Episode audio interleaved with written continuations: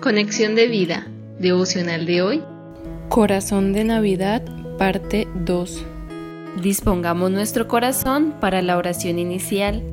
Padre Dios, permíteme tener un corazón humilde como el de tu Hijo Jesús, quien no escatimó el ser igual a Dios como algo a que aferrarse, sino más bien al despojarse de sí mismo nos dejó su ejemplo para imitarlo. Que tu Santo Espíritu me ayude a despojarme de mi antiguo corazón, es decir, de mi pasada manera de vivir y con su poder me ayude a vivir con el nuevo corazón que tú me has dado. Y así, al igual que María, pueda decirte, He aquí tu siervo, hágase conmigo conforme a tu voluntad. Amén. Ahora leamos la palabra de Dios. Lucas capítulo 1 versículo 38. Entonces María dijo, He aquí la sierva del Señor, hágase conmigo conforme a tu palabra. Y el ángel se fue de su presencia. La reflexión de hoy nos dice, la Virgen María había hallado gracia, es decir, había obtenido el favor inmerecido de Dios para ser la madre del Salvador. Este gran propósito le fue anunciado por medio del ángel Gabriel, Lucas 1, 28 al 35.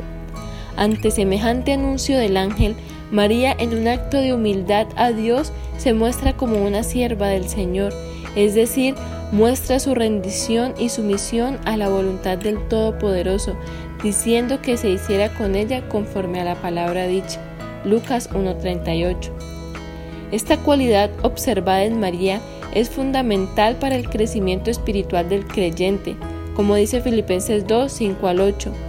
Haya pues en vosotros este sentir que hubo también en Cristo Jesús, el cual, siendo en forma de Dios, no estimó el ser igual a Dios como cosa a que aferrarse, sino que se despojó a sí mismo, tomando forma de siervo, hecho semejante a los hombres, y estando en la condición de hombre, se humilló a sí mismo, haciéndose obediente hasta la muerte y muerte de cruz pero también es primordial para que aquellas mujeres que están casadas puedan desarrollar su rol dentro de la familia de acuerdo a la voluntad de Dios, tal y como exhorta Efesios 5, 22 al 24.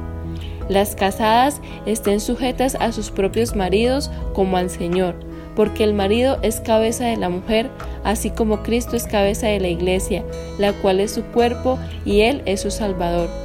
Así que, como la iglesia está sujeta a Cristo, así también las casadas lo estén a sus maridos en todo.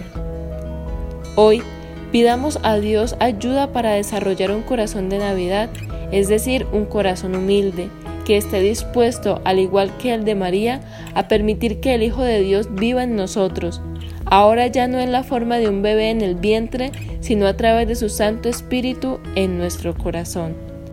Visítanos en www.conexiondevida.org.